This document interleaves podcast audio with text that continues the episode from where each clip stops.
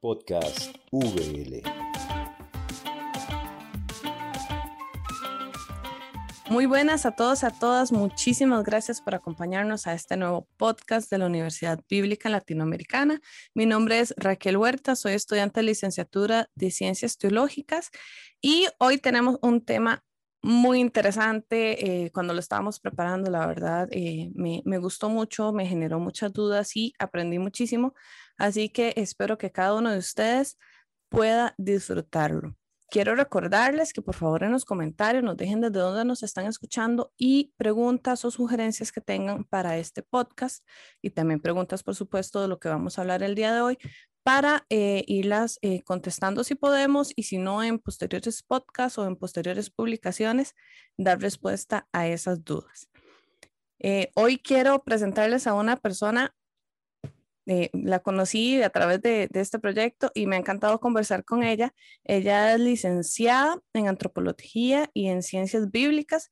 También es doctora lingüística en UNAM en México y actualmente es consultora de traducciones de sociedades bíblicas.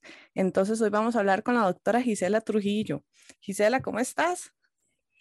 Muy bien, muchas gracias Raquel por la invitación a este podcast de la VL. Siempre es un gusto participar en las actividades de, la Universidad Bíblica Latinoamericana. Mm, yo estudié hace algunos años la licenciatura de Ciencias Bíblicas, también ahí en la VL, egresé 2002, pero yo tengo excelentes recuerdos de la universidad y también de, por supuesto, de Costa Rica. Es un país muy, muy lindo y bueno, les, les agradezco mucho por, por esta invita invitación. Bueno, muchísimas gracias, eh, Gisela, por aceptar esta invitación. Y es que vamos a hablar de un tema muy interesante, porque venimos hablando de hace eh, algunos episodios atrás y conociendo un poco de la Biblia, de cómo es que se creó, quién la escribe, cómo se traduce. Incluso hicimos un podcast exclusivo solo para cómo se traduce en español. Pero hoy vamos a hablar de grupos muy particulares y las traducciones de la Biblia a estos grupos. Y es las traducciones a, pueblo, a, lenguajes de, de, pueblo originario, lenguas de pueblos originarios, ¿verdad?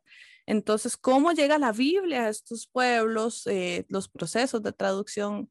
Y cosas así. Entonces, para empezar eh, ya con el tema, porque siempre hablamos mucho y cuando nos damos cuenta ya no hay tiempo, entonces em, empecemos de una vez. Este, ¿Qué es lo primero que tenemos que conocer o cómo podemos primero empezar a introducir este tema? Ah, ah mira Raquel, yo, yo, te quería comentar em, que voy a hablar del tema, pero quizás debes saber que a nivel personal me siento muy vinculada con, con este tema porque eh, mi esposo, él pertenece a un pueblo originario de México, él es hablante de la lengua mije.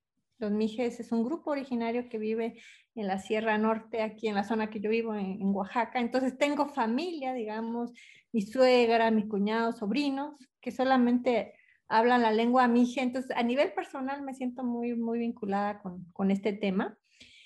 Y también estoy vinculada porque, bueno, eh, como consultora de traducciones he tenido el gran privilegio de poder eh, eh, participar en la consultoría de traducción de la Biblia a lenguas indígenas originarias, tanto de México como de Guatemala. Entonces eso me ha dado, digamos, una visión sobre esta gran riqueza lingüística y cultural. Entonces, para que sepas, digamos, eh, porque también no nada más por los estudios de antropología y eso me siento vinculada casi hasta emocionalmente con, con este tema. Sobre tu pregunta, eh, ¿qué debemos de tomar en cuenta? Bueno, no es un tema tan fácil, eh, es un tema complejo, es un tema difícil. Normalmente eh, tenemos, sobre todo los que no están vinculados con pueblos originarios, que a lo mejor son de las distintas ciudades o, no, no recuperan, digamos, su raíz con los pueblos originarios, tenemos a verlos de un modo dual, ¿no? Lo blanco o negro, ¿no? Pero lo cierto es que los pueblos originarios eh, no los podemos generalizar como uno solo. Son muchos pueblos. Tienen muchas eh, diferentes formas de pensar. Son muchas lenguas. ¿no? Entonces, no es tan sencillo como agrupar los pueblos originarios y meterlos y encasillarlos todos ahí y todos son iguales. No, de hecho son bien diferentes entre sí, tienen formas diferentes de pensar y de actuar diferentes. Tienen una historia común que, que vamos a, digamos, eh, tal vez conversar en, en, un rato aquí dentro del podcast, que es esa historia tan difícil que les ha tocado vivir eh, en relación a procesos de, digamos, de usurpación de tierra, de castellanización, de, y de una, una forma que recibieron la evangelización no tan grata, ¿verdad? Traumática en cierto sentido. Entonces, algo muy importante que tenemos que tomar en cuenta es que son diferentes, son muchos pueblos y de hecho a nivel histórico cada contexto fue marcando acercamientos distintos de cómo fueron, eh, digamos, encontrándose o desencontrándose con, con, la Biblia. Entonces es un tema complejo y yo creo que es eh, lo primero que tenemos que, que tener en cuenta. Perfecto. Entonces, para empezar, eh, bueno, ya empezamos. Para continuar, ¿por qué no hablamos un poquitito de la relación que existe entre estos distintos pueblos eh, con la Biblia? Ya mencionamos un poquitito de que fue una, un libro impuesto, ¿verdad? Desde la conquista, pero igual lo vamos a hablar un poquitito antes. Pero en este momento, ¿cuál es la, o cómo ha sido más bien la relación entre los pueblos originarios y, y la Biblia? eh, cada contexto va a marcar diferencias importantes. Entonces tenemos zonas, lugares donde ese encuentro fue trágico, traumático, digamos en un, remontándome al siglo XVI, que llevó incluso a la desaparición del, pueblo originario como tal, justificándose con un uso instrumental de la Biblia para, digamos, generar eh, incluso llegar a desplazar y, desaparecer un pueblo originario. En otros casos fue un encuentro, digamos, podríamos decir, no tan violento, fue un, encuentro lento, digamos, a través de las distintas misiones cristianas eh, de distintos eh, grupos como dominicos, jesuitas, franciscanos, que fueron estableciendo en forma diferenciada en distintas regiones en, en América Latina y se va a producir un encuentro diferente en el que las religiones, digamos, ancestrales de los pueblos originarios van a encontrarse con un cristianismo y se van, van a comenzar a, digamos, a encontrar y desencontrar al grado de que se amarran de tal modo que no podemos saber dónde es, digamos, esto que pertenece a la religión ancestral o esto, ¿no? Esto, ese proceso se conoce como sincretismo. Se va a dar un... Es como una fusión una fusión, sí, una fusión podríamos decir, sí, sí, eh, donde eh, prevalecen, digamos, aspectos, digamos, ancestrales de las prácticas tradicionales de los pueblos y por otro lado, eh, formas cristianas, pero no en el cristianismo como tal, como viene de Europa, ¿no? sino que ha sufrido cambios y variaciones. Entonces, debemos analizar y revisar cómo se va dando en cada contexto para saber cómo eh, ha sido esta, digamos, este encuentro de la Biblia con ese pueblo originario. Y ahorita oh, lo voy a decir, aunque no nos estén pagando por esto, pero eh, esto me acuerda mucho una película que se llama La Misión. Claro. Es este, casualmente lo mismo que acabas de describir, como eh, diferentes misioneros, creo que eran jesuitas, van y establecen misiones y comunicación sin ser impuesta a, a, unos pueblos. Y luego también todo un conflicto político, pero, pero se ve muy bien es esta parte de, de tratar de primero de meterse dentro de, la, de las comunidades, dialogar con ellos y establecer un diálogo, porque no, no, no fue impuesto como en muchos otros lados, que llegaron y dijeron, así es, sino que en esta película se ve más como este diálogo y, y, y, siempre con la misión de, de, conocer la Biblia, pero incluso em, son estos misioneros los que aprenden la lengua o el, el, el, idioma que se habla y, este, y a partir de ahí se, se da este diálogo que es también muy importante eh, resaltarlo, porque muchas veces también tenemos esta imagen este, sangrienta que sí pasó en muchos lugares, y de conquista. Bueno, ya ahorita vamos a hablar de esa parte, pero, pero también por lo menos resaltar que en, algún punto hay, hay una parte como más pasiva, más bonita, más, más, más humana, tal vez. Sí, qué bueno que lo dices. La misión es una película, ahorita ya tiene, no sé, que tendrá más de 25 años o más, eh, pero que vale mucho la pena de ver, ¿no? Si hay muchos que, si hay personas que no están escuchando y no la han visto, es recomendable porque sí va a retratar precisamente las distintas eh, perspectivas, ¿no? Tanto el enfoque de, digamos, del conquistador, esta perspectiva de, usurpar las tierras, de, de, dominar, y la perspectiva más, digamos, de los que conocemos como los frailes humanistas, que no solamente se dieron en Sudamérica, sino en, en, toda, en toda América Latina hubieron corrientes como más humanistas que se acercaron ¿no? Incluso abogaron, ¿verdad?, por un acercamiento a los pueblos más desde su propia cosmovisión, desde su propia lengua, este, y, van teniendo este acercamiento. Y sí, ahorita vamos a referirnos más a este, a este aspecto. Bueno, me encantaría que habláramos este, de tres épocas que han vivido los pueblos originarios este, que uno sería la conquista, otro la colonia y otro ya los procesos de independencia. Entonces, pero que habláramos en relación de qué pasa con la Biblia en esos momentos.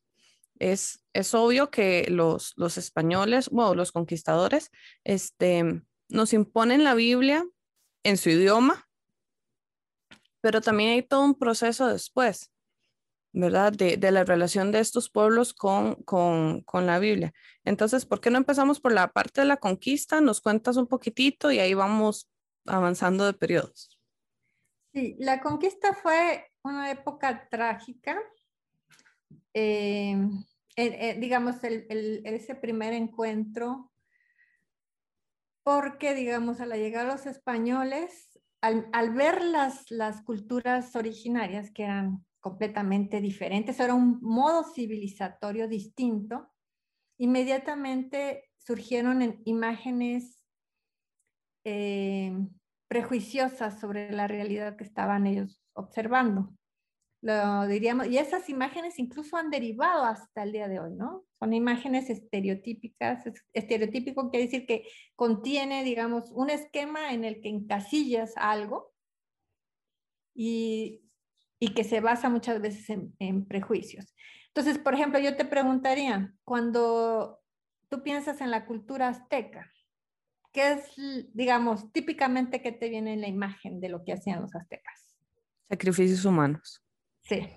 Entonces, esa imagen viene, es una imagen estereotípica de los aztecas y que viene desde la época de la cultura, desde la conquista, ¿no? Pero yo te quisiera leer ahorita un poema de de, de Nezahualcóyotl, no sé si lo has escuchado, es un gran poeta que pertenecía, digamos, a la clase eh, gobernante de la cultura azteca o mexica, mejor correctamente conocidas como mexicas, y que eh, él es conocido como poeta por, por su obra y sus impresionantes escritos con un profundo sentido de humanidad. Entonces te voy a leer uno de los poemas, lo voy a leer en náhuatl y luego en español. Dice, eh, Nehuanitlazontla in sensototol y cuicuac, Nehuanitlazontla in chalchihuit y tlaspalis, Iguaninahuime xochimic, senusquenca in tlalac, Nehuanitlazotla. Dice Nezahualcoyot, amo el canto del ave del sensontle, pájaro de las cuatrocientas voces. Amo el color del jade y el esquecito perfume de las flores pero lo que amo más es a mi amigo, el ser humano. Entonces, este poema no corresponde a esta imagen, es estamos hablando de la misma cultura, de la misma época en donde se raiza esta visión de que los aztecas hacían sacrificios humanos. Pero esta imagen, no, este escrito, que es 50, 60 años antes de la llegada de los españoles, que se recupera más o menos, se data en esa época, pues contradice completamente esta visión, ¿verdad? Sanguinaria sobre los aztecas. Entonces, como, como te digo, se va construyendo esta idea, digamos, fantasiosa muchas veces de lo que eran los pueblos originarios. Es que tenemos la versión de los vencedores de, de la historia, ¿no? por suerte, así como tenemos esta, estos poemas de Nezahualcóyotl, también nos, nos llegan testimonios de lo que eran, digamos, las, las religiosidades de los pueblos originarios a la llegada de los españoles y mucho tiempo después, hasta el día de hoy. Y, podemos conocer más realmente de lo, de lo que eran. Entonces, bueno, en la época de la conquista se va a iniciar un proceso de eh, donde la corona española se declara como poseedora de todas las tierras americanas y utiliza la Biblia como justificación muchas veces de esta expansión. Hay, hay narraciones, por ejemplo, de este primer encuentro de la, con la Biblia. una de las crónicas más interesantes que, de las que podemos conocer es por ejemplo, no sé si has escuchado del Inca Atahualpa y su primer encuentro con la Biblia y lo que sucedió ahí. En este primer encuentro de, del Inca Atahualpa, que era, digamos, en ese tiempo la autoridad máxima de los incas, se encuentra con el sacerdote Valverde, que era del grupo, digamos, de, de, evangelizadores que estaban acompañando al conquistador sudamericano, el sanguinario Francisco Pizarro. Entonces, em, llegan con Atahualpa y ahí le dicen que él, eh, según, bueno, según el cronista, ¿verdad? Debe de creer en Dios, en la Trinidad, y también debe de em, creer en Jesucristo, y además debe creer en el Papa y en el, el rey Carlos, no el rey de España en aquel entonces, como gobernador del universo.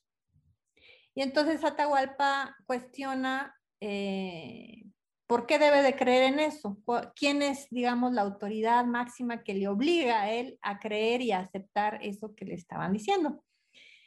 Entonces dicen que el padre Valverde saca la Biblia, que estaba en, latín, y le dice porque la palabra de Dios es, eh, eh, lo indica de esa manera.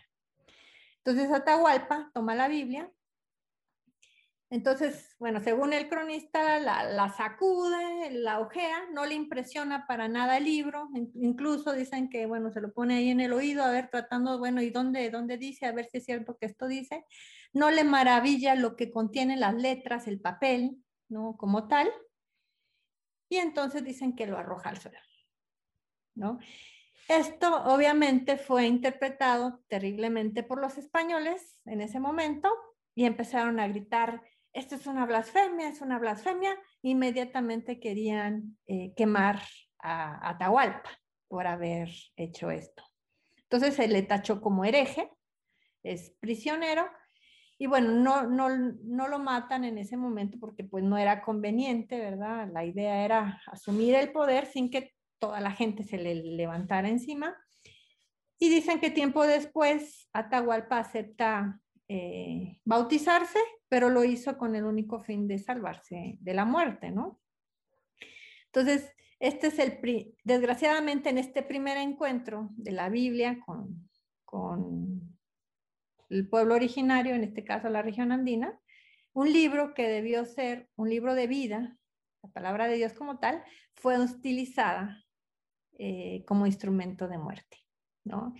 Y, escenas como esas son las que, encontramos. Y claro, ahí hay problemas de, lo que nos dice, no sabemos lo que nos dicen los cronistas, es, exactamente el hecho histórico como tal. Eh, es lo que hoy día se puede recuperar de, ese entonces, ¿no?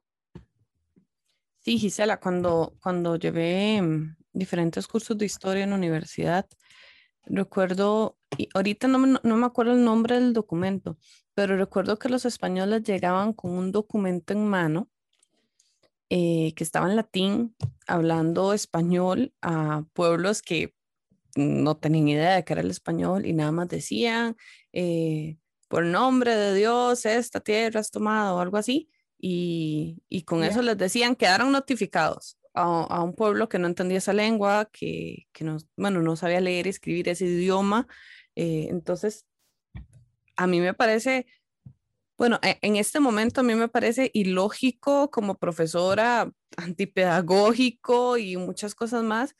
Y me sorprende, no sé si los españoles simplemente se aprovecharon y sabían que eso iba a pasar, pero nada más se aprovechan, o de verdad no, ni si, bueno, sé que hubo hasta un concilio después para, para poder ver eh, o analizar si los, los, eh, las personas originarias tenían, se podían considerar personas o no, o tenían alma y no, o sea, yo, yo, sé que hay una, em, no sé ni qué palabra decir porque me, me molesta, pero eh, el español no veía como ser humano a, a las diferentes personas que vivían en América.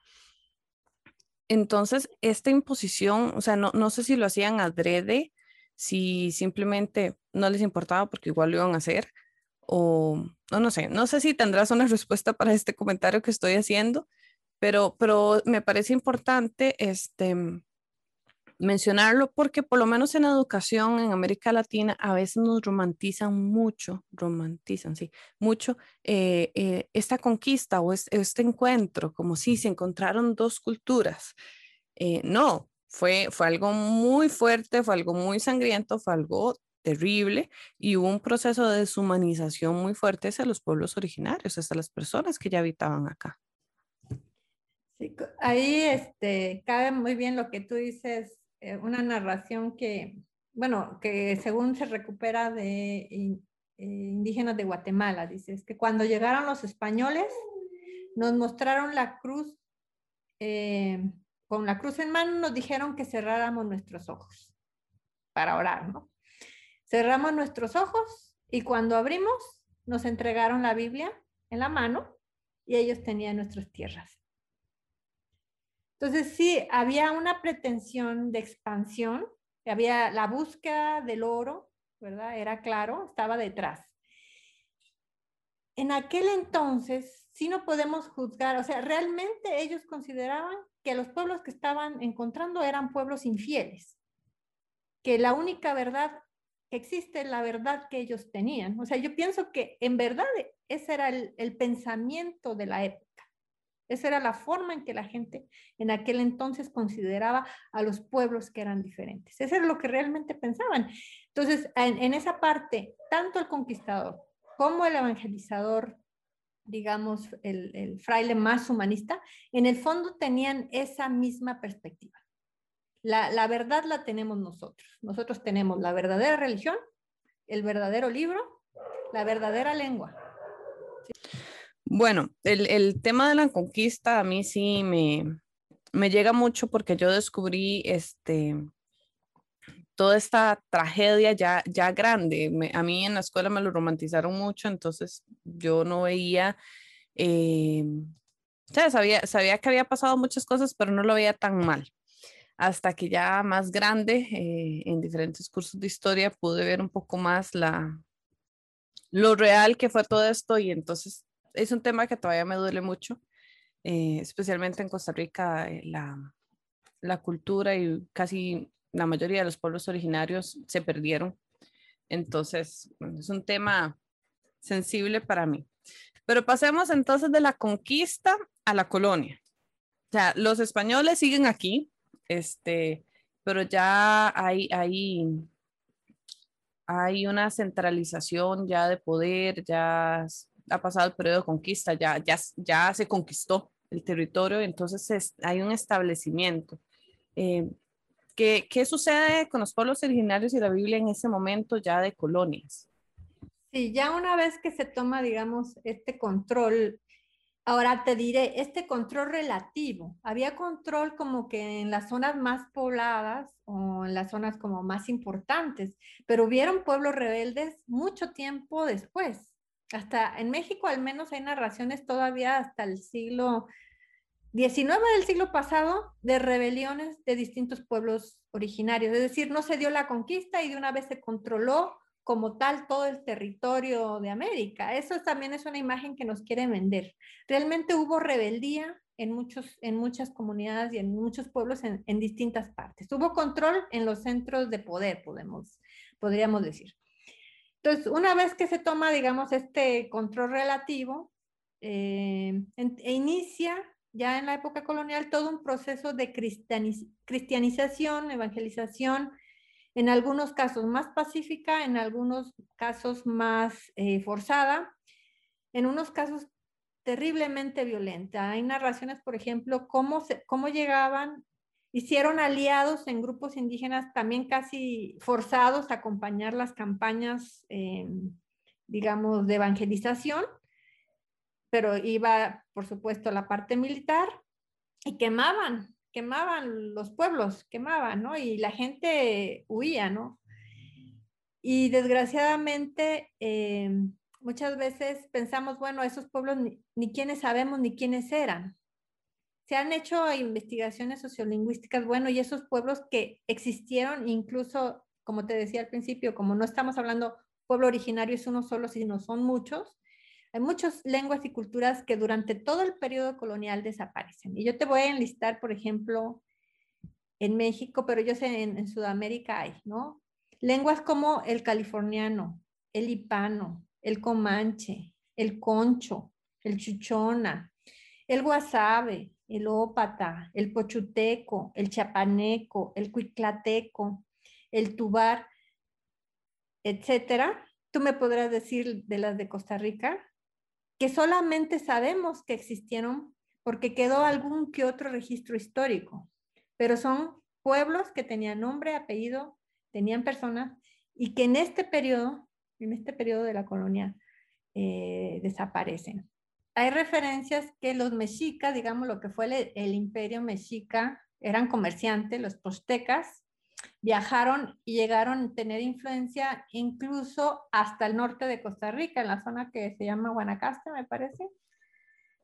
Eh, hay evidencias, muy posiblemente, porque también viene por la zona de Centroamérica con Salvador, Nicaragua, es probable que la lengua náhuatl, viniera desde allá y llegara a tener quizás algunos hablantes hasta el norte de, digamos, esa es la frontera límite de lo que sería, el, según los estudios, el imperio mexica, es decir, sí llegó a haber, porque me parece que incluso la raíz de la palabra guanacaste, guanacastl, es, viene de la lengua náhuatl. Bueno, algo interesante es que hay un lugar que se llama Guayabo, Guayabo es eh, lo que queda de, de, un pueblo o de no estoy segura si era un pueblo más o un centro de reunión, pero sí había, había, eh, están las ruinas de, de las bases de, de sus, eh, se me olvidó el nombre, las casitas, pero no son casitas. Eh, se llaman como, mm, ahorita me acuerdo. Este, y lo interesante de Guayabo es que era un centro de reunión del sur y del norte. Entonces, este, hay, hay prueba de que Guayabo conecta los dos, los, los dos, bueno, contando Centroamérica como parte del norte, nada más como para, para la posición de Costa Rica. Entonces, es, ese lugar conecta eh, todo el sur. Entonces, es muy posible o, o, lo que se dice es que este, ese era un lugar de encuentro entre, las diferentes, entre los diferentes pueblos que vivían al norte de Costa Rica y los diferentes pueblos que vivían al sur, y que este era un centro donde se daba comercio o, llegaban a hablar. Eh, casualmente hace poco fui, no lo conocía, fui a verlo, y es, es pequeño, o sea, a, lo que uno se imaginaba en realidad es pequeño, pero es un lugar donde se siente esa, no sé, como, como ese ambiente interesante. Y eh, para mí lo sorprendente es cómo llegaron ahí, porque hay que subir una cuesta, una montaña. yo decía, ¿cómo en ese entonces los pueblos lograron encontrar lugares así y comunicarse y, tener relación unos con otros?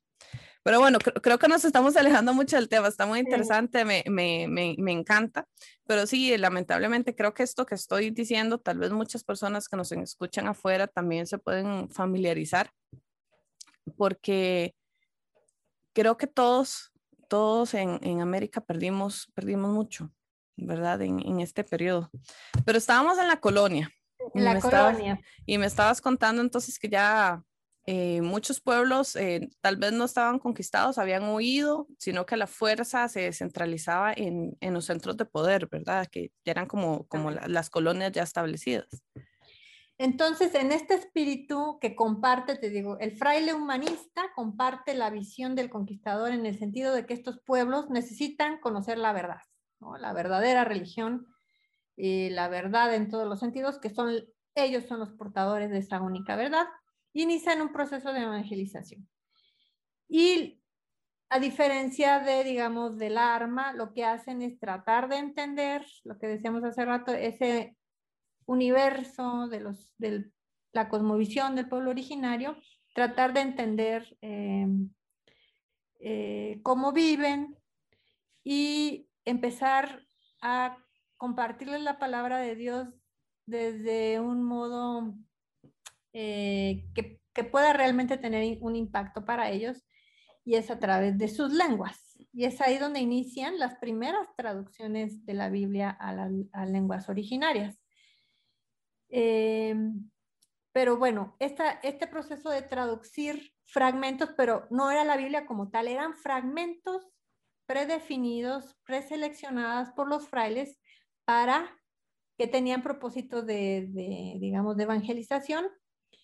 Para los indígenas, es decir, no, no son Biblias completas, ni mucho menos, sino son fragmentos preseleccionados, es decir, ellos deciden qué te voy a mostrar del texto bíblico y qué no. Ellos definen y ellos deciden realizar qué fragmentos o qué no.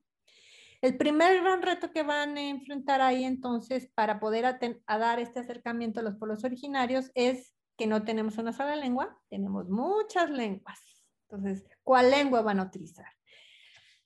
¿Qué forma de escritura vamos a emplear?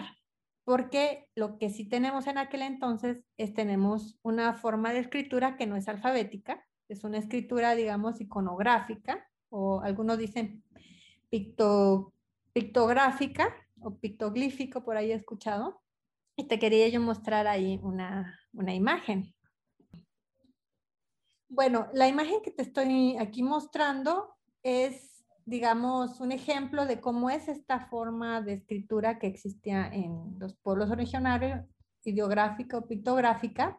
Esta imagen que nosotros vemos como una simple pintura, en realidad está transmitiendo toda una leyenda. Es la leyenda de cómo se funda, por ejemplo, la Gran Tenochtitlan, digamos el centro de poder y donde hoy se ubica la Ciudad de México.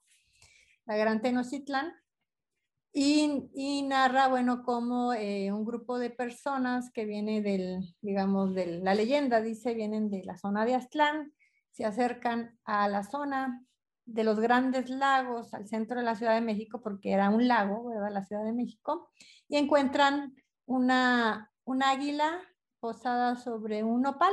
Un nopal es lo que tenemos aquí al centro. Esta es la forma de escritura que tenían. Se le conoce como códices. Este caso se, llama el Códice Mendocino porque el primer virrey de España, que se apellidaba Mendoza, él es el que favoreció de que se eh, recuperaran algunas de estas, digamos, narraciones. Y bueno, eh,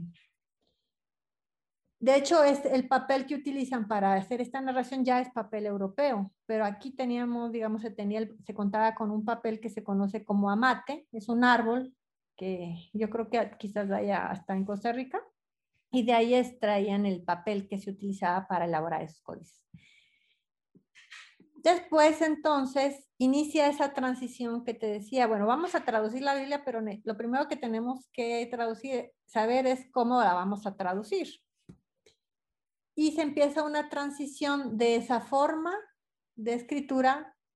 Esto, digamos, este código representa a los últimos escribanos del imperio mexica, los, se le conoce también como tlacuilos, con un grupo de, eh, que trabajaba con los frailes y van escribiendo ya con alfabetos latinos lo que significaba eso. En este caso, este códice representa, digamos, escenas de la vida cotidiana de, los aztecas y lo que quiere decir eso ya con, digamos, desde el alfabeto latino. Eso es lo, lo, que te estoy mostrando.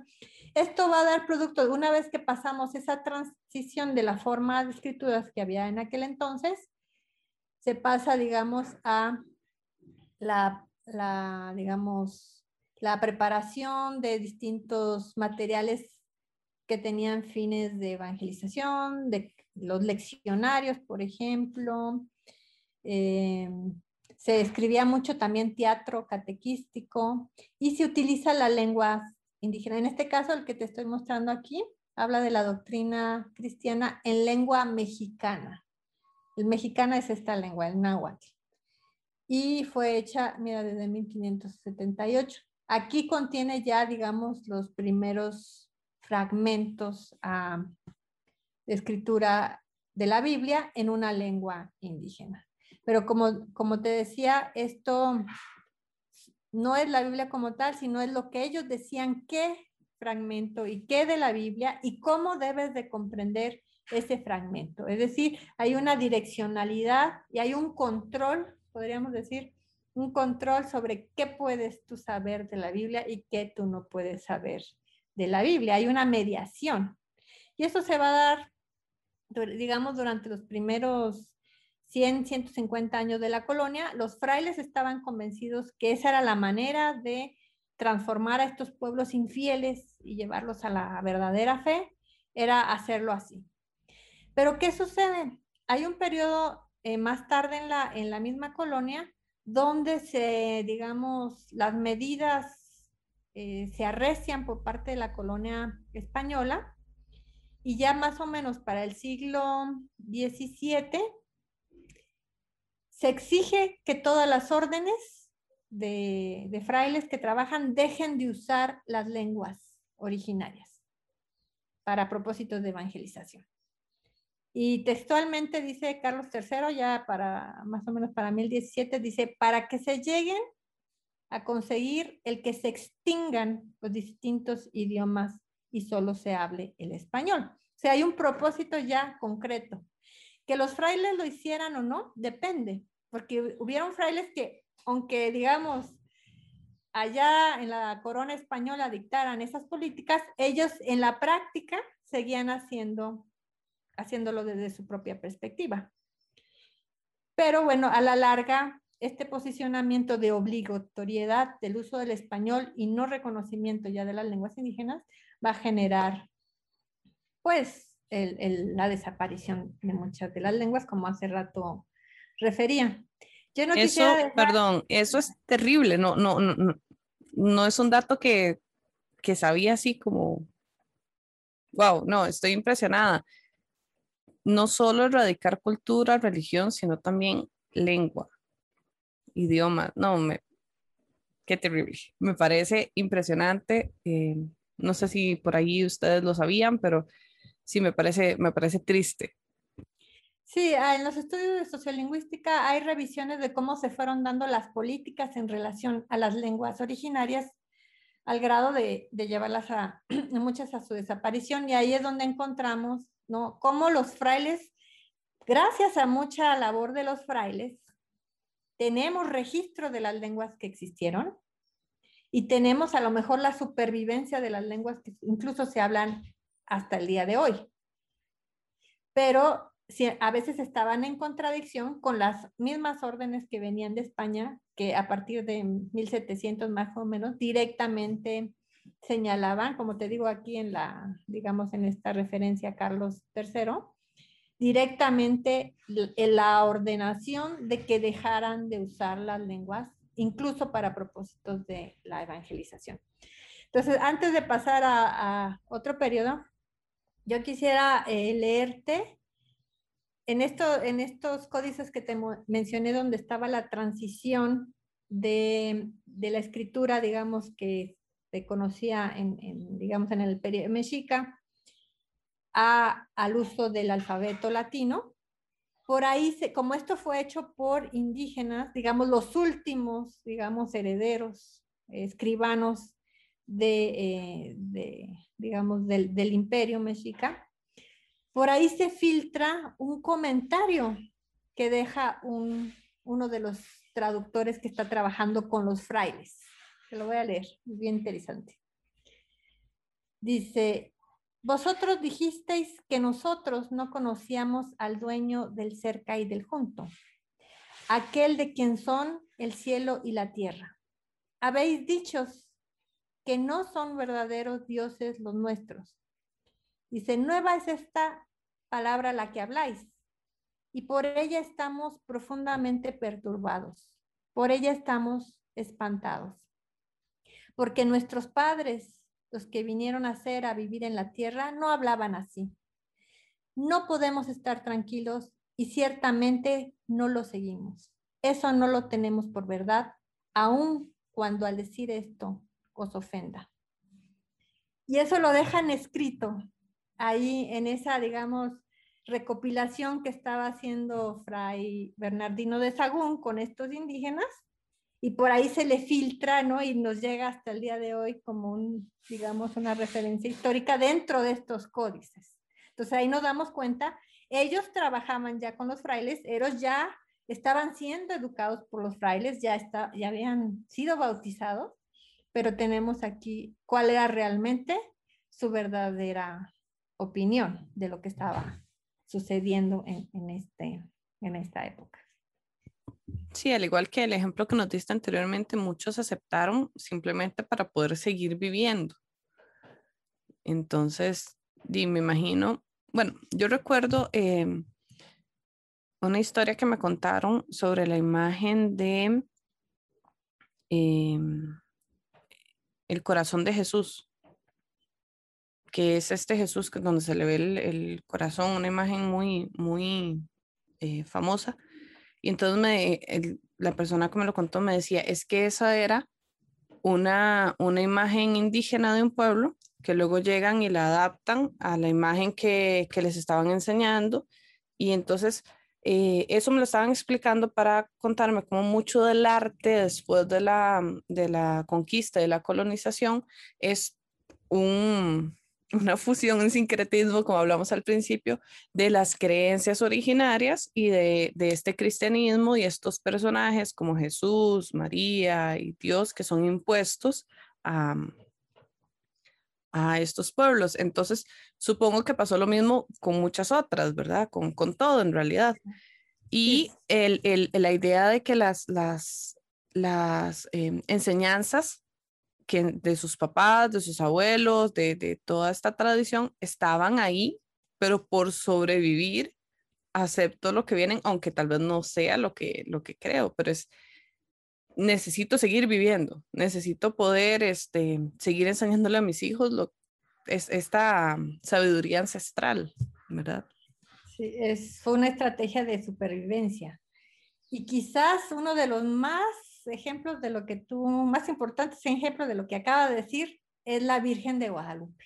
¿no? Por ahí dicen, bueno, ¿por qué la Virgen de Guadalupe para los mexicanos es tan, tan importante o ¿Por qué es tan popular la Virgen a diferencia de otras Virgen? ¿Por qué la Guadalupe? Bueno, pues no sé, tal vez sepas, el centro, digamos el Tepeyac, donde se ubica hoy día la Basílica de Guadalupe, ha sido un centro de peregrinación, digamos, desde antes de la llegada de los españoles.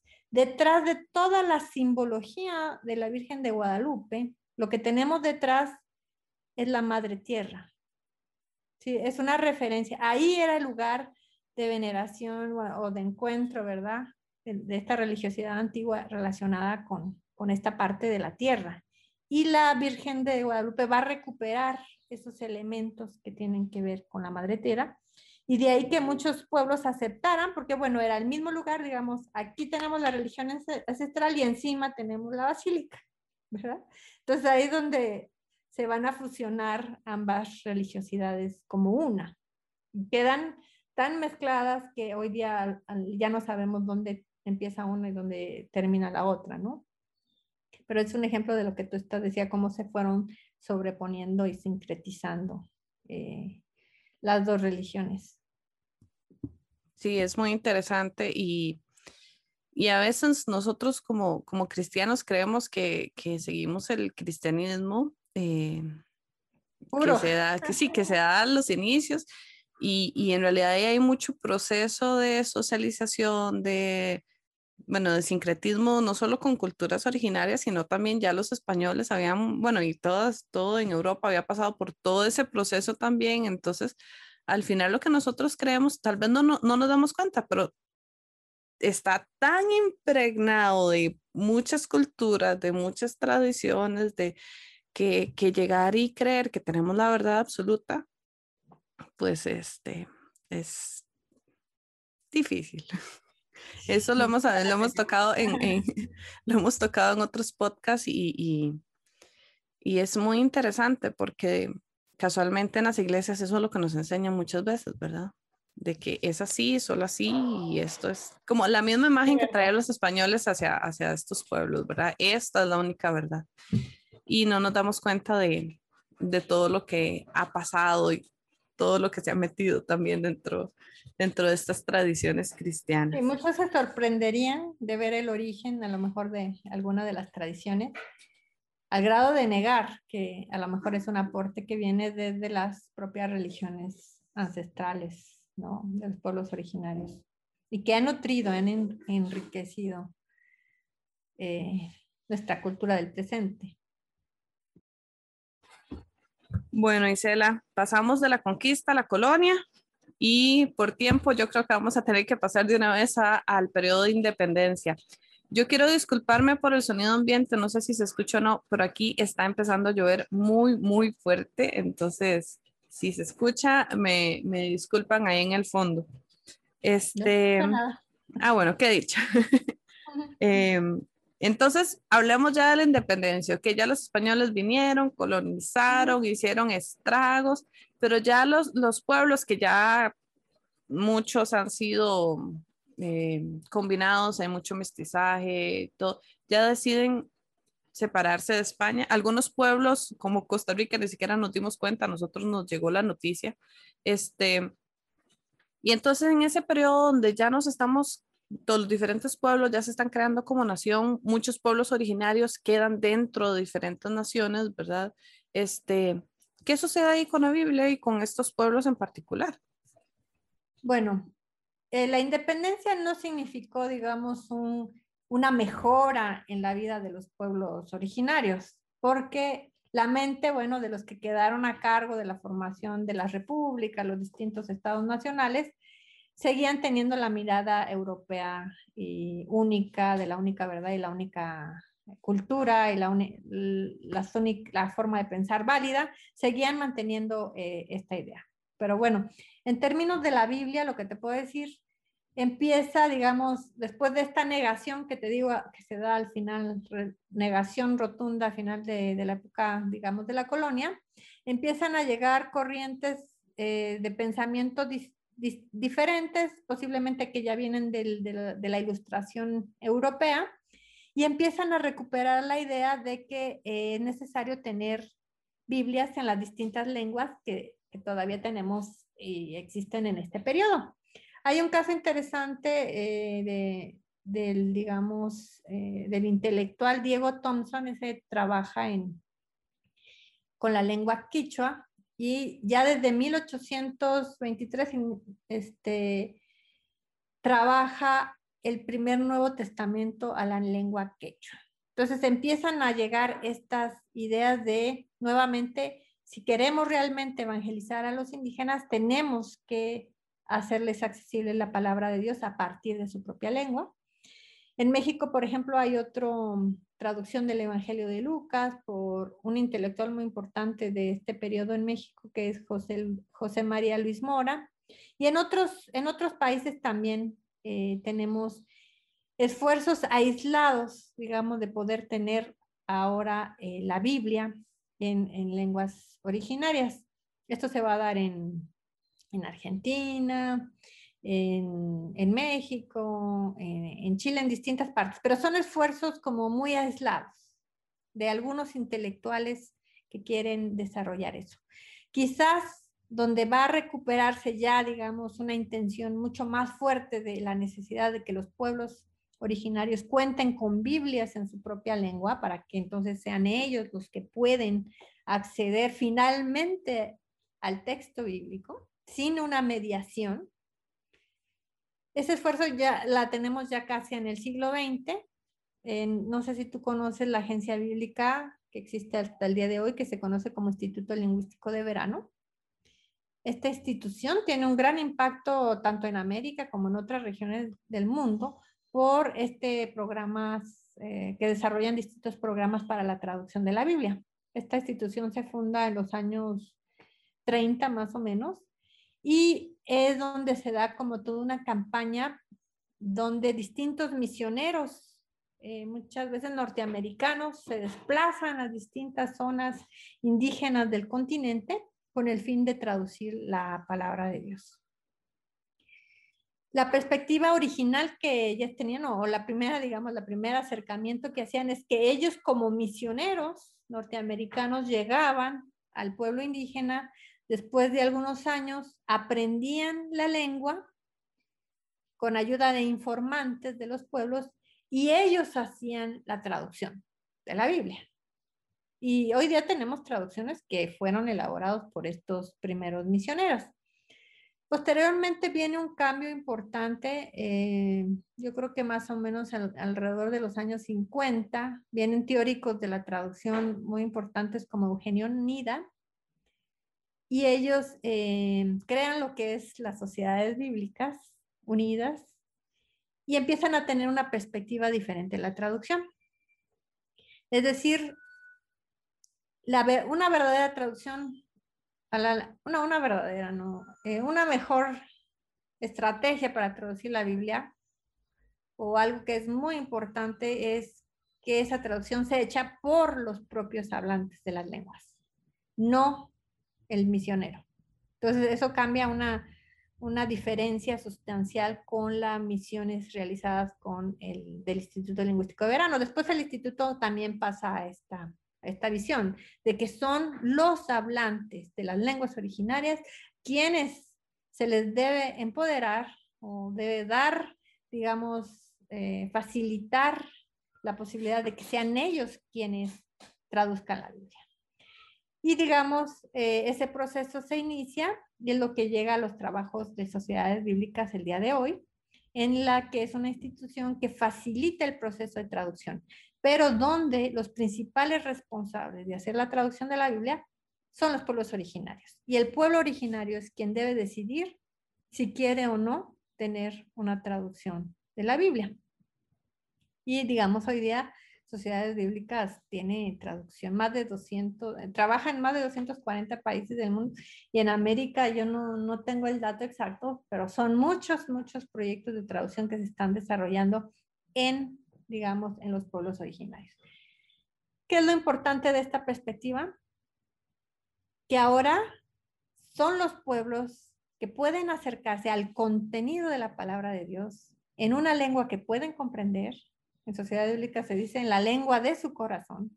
Y ahora son ellos los que pueden hacer desde su propia contexto, desde su propia cultura, desde su propia lengua, este acercamiento a la palabra de Dios sin que esté mediado o sesgado, como vimos se en todo el proceso histórico anterior. Ahora son ellos quienes deciden cómo, cuándo y dónde, si quieren acercarse al, al texto bíblico y de qué manera. Isela, estoy encantada, tengo muchas preguntas, este, yo siempre tengo muchas preguntas, pero lamentablemente ya el tiempo se nos está acabando. Pero hay una pregunta que, que, que sí quiero hacerte y, y, me gustaría tal vez que la agarramos de, de conclusión. Tal vez con esto podamos ir eh, concluyendo el tema. Y ya hemos visto todo este proceso desde, desde la conquista y todo. Acabas de hablar un poquitito de la actualidad, pero en este momento, ¿cuál es la relación que existe entre los pueblos originarios y la Biblia?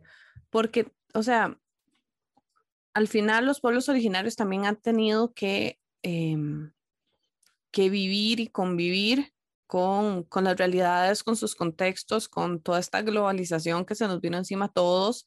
Este, lamentablemente, el descuido de muchos gobiernos hacia estos, estas poblaciones este, han hecho que desaparezcan, que, que cada vez sean más reducidos o incluso que sus culturas y sus tradiciones se empiecen a perder porque también ha pasado, o conozco, no voy a generalizar porque no puedo, pero sí conozco muchos casos de personas que ya no quieren pertenecer a sus pueblos, ¿verdad? Entonces, eh, en, todo este mundo tan convulso y con todo esto, ¿qué pasa con la Biblia y estas personas? Me acabas de contar que este, se están traduciendo a sus lenguas originales, pero ¿cuál es la, la recepción también de ellos hacia, hacia la Biblia? ¿Les interesa? ¿Prefieren volver a sus raíces? ¿O, o ya está tan metido y ¿cómo, cómo funciona esto? Tal vez como para, yo sé que es mucha cosa, pero como para englobar un poquito y poder ir cerrando eh, este,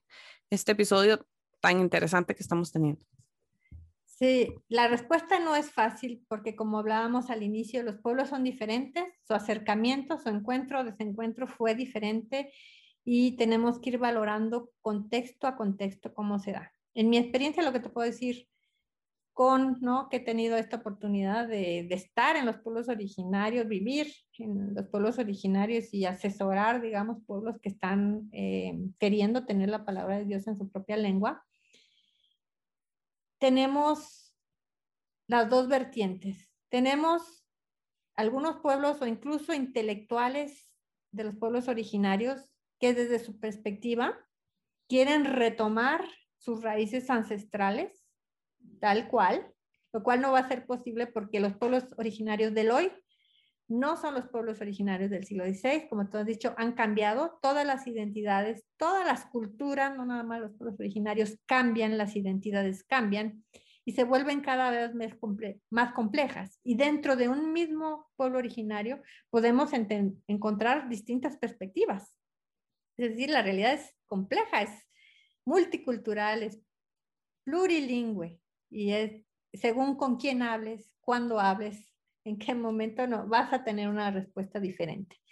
Entonces yo he visto los, digamos, el movimiento revivalista que buscan resurgir. En México hay un movimiento revivalista bien interesante de quienes buscan recuperar cómo era la vida en el, en el imperio eh, mexica y ellos se conocen como mexicateahuis y todas las, son grupos que se unen y dicen forman lo que se llaman los calpuli y que quieren recuperar la forma de vida que era o que se supone eh, existía, ¿verdad? En, el Gran México Tenochtitlan. Es un movimiento fuertísimo de revivalismo, ¿no?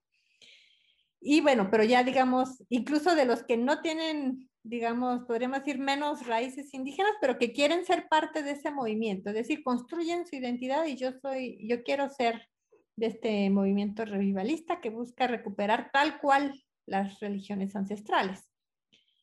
Pero yendo a los pueblos originarios, hablando, digamos, directamente con la gente sencilla, de lo que no entra en estas grandes reflexiones de, lo que sucedió en la historia, no los intelectuales, yo veo que ellos están profundamente arraigados en su religiosidad sincrética que hoy día tienen y cumplen, digamos, los, digamos, las prácticas religiosas como las entienden hoy día y las, las, las quieren así, así las aceptan y no reflexionan en esta de, si esto, esto es de lo mío y esto es lo cristiano, no, lo viven, viven así en su vida cotidiana esa religiosidad. Y ellos son principalmente los que quieren poder eh, escuchar y tener la palabra de Dios en, su propia lengua. Entonces, la respuesta, lo que te digo, es que es diferente y hay que ver contexto con qué contexto con quienes eh, te encuentres. Creo que lo más importante es que en este punto de la historia estamos en un momento en el que finalmente creo que esos etnocentrismos pueden ceder para entrar ahora verdaderamente en un diálogo de respeto mutuo, donde uno no quiera imponer sobre el otro y donde se pueda hacer mejor esta reflexión. Eh, que en otros años la, o sea, simplemente la forma de pensar no, no, llevaba a ese nivel de reconocimiento de estas diversidades. Yo creo que ahorita sí estamos en un punto donde se puede entrar en, en ese diálogo, donde nadie destruye a nadie, y donde se puede realmente eh, tener un enriquecimiento mutuo en cuanto a estas diferencias. Qué lástima que hayan tenido que pasar tantos siglos para que llegáramos a para que llegáramos a este tipo de, de conclusiones y de reflexiones. Pero no este todos. Yo pienso que la perspectiva del conquistador sigue. Hay muchos que siguen en, en esa idea de la negación que siguen teniendo ese interés por el oro, por la tierra, los muchos territorios de los pueblos originarios que conservan eh, grandes extensiones de bosque de naturaleza virgen, que ellos los han cuidado, siguen amenazados. O sea, la perspectiva del conquistador no ha desaparecido. Y yo creo que tampoco la, la del fraile humanista, ¿no? Entonces, la historia se repite a veces. Sí, aquí hace poco, un, hace ya dos años, hubo un problema por territorio y uno de los líderes indígenas fue asesinado. Entonces, sí, el, el, el, el tema sigue, pero también está la apertura para poder dialogar, para poder respetar, para, para también entender eh, que somos muy diversos. Y eso definitivamente es algo que, una mentalidad que no había hace algunos siglos atrás. Bueno, Iselita, muchísimas gracias. Yo estoy fascinada con este tema. Eh, aquí apunté muchas preguntas, pero será para, para otro podcast. Este, eh, les cuento que Isela nos regaló una eh, bibliografía bastante extensa, con mucha información, y nosotros se las vamos a dejar en la descripción de este video. Si nos están escuchando por Spotify, lamento mucho, pero van a tener que ir o al podcast del, del Facebook eh, perdón, a la publicación en el Facebook o a la descripción del video en YouTube y ahí van a poder encontrar esa bibliografía que eh, les pudo ojear algunos y está muy, muy, muy interesante si quieren empaparse más del tema. También un comentario, eh, no me contaron, bueno, Isabel me comentó cuando estábamos preparando esto que Sociedades Bíblicas está preparando traducciones muy interesantes y que tienen que ver con casualmente lo diversos que somos, como una traducción en lenguaje de señas este, entonces eso espero poder trabajarlo después. Eh, pero les cuento por aquí para que ustedes sepan y si tienen más información o conocen alguna persona que les pueda servir, pueden buscar más eh, de esto. De, nuevamente quiero agradecerle a Karen, eh, que es nuestra, nuestro contacto con el Departamento de Comunicación, Karen Mamani, y a Jessica Mora, que es la persona que edita. Muchas gracias por todo el trabajo que, que hacen. Este, y Gisela, muchísimas gracias por acompañarnos el día de hoy. Em, espero que nos aceptes una próxima invitación para poder seguir hablando de este tema tan rico y, y, tal vez centrarnos un poco más, se me ocurre ahorita pensando, centrarnos un poco más en, en pueblos específicos para, para tener datos más, ¿qué se puede decir? Como para ver qué, qué está pasando, tal vez hablar un poco de una traducción específica o de dos en diferentes lenguajes y ver todo este proceso porque ya vimos procesos en otras lenguas y, son bastante complejos, o sea, hacer una traducción es bastante compleja, entonces estoy muy intrigada de, cómo sucede en estas lenguas, ¿verdad? Porque de ahí no hay mucho conocimiento de, de otras cosas como contexto histórico bíblico y entonces la verdad estoy, estoy interesada, pero será para otra ocasión. Entonces, este, te agradecemos muchísimo la invitación. Siempre la UL tiene las puertas abiertas para cuando gustes. Este, y de verdad, muchísimas gracias. Raquel, muchísimas gracias por el tema, porque lo has recuperado, lo están recuperando aquí. Muchas veces suele ser un tema que uno dice, bueno, está de moda porque, bueno, son los 500 años y en ese tiempo hubo un gran boom, ¿no? De reflexiones sobre el tema. Después viene un movimiento indígena importante, por ejemplo, en México, tal vez escuchado el movimiento zapatista y uff, vuelve nuevamente estas reflexiones. Y me alegra mucho que ahora pues lo está retomando porque es un tema, digamos, complejo, permanente y que, bueno, siempre es importante seguir eh, en, en, esa reflexión. Te agradezco muchísimo, Raquel. Un saludo, un abrazo muy grande para toda la comunidad de la Universidad Bíblica Latinoamericana y, por supuesto, para quienes escuchan el podcast. No, muchísimas gracias a ti muchas gracias a todas las personas que nos escuchan porque definitivamente, y nos ven ahora, porque definitivamente sin ustedes este proyecto no tendría sentido. Si esta información que usted ha recibido le parece importante, por favor háganoslo saber en los comentarios. Para nosotros es muy importante la retroalimentación y también compártalo con personas que ustedes sientan que, que van a ser beneficiosos. La idea de nosotros es poder compartir esta información a todos y que cada día aprendamos más, nos nutramos más y ir eliminando poco a poco este, este poco conocimiento que a veces tenemos sobre distintos temas.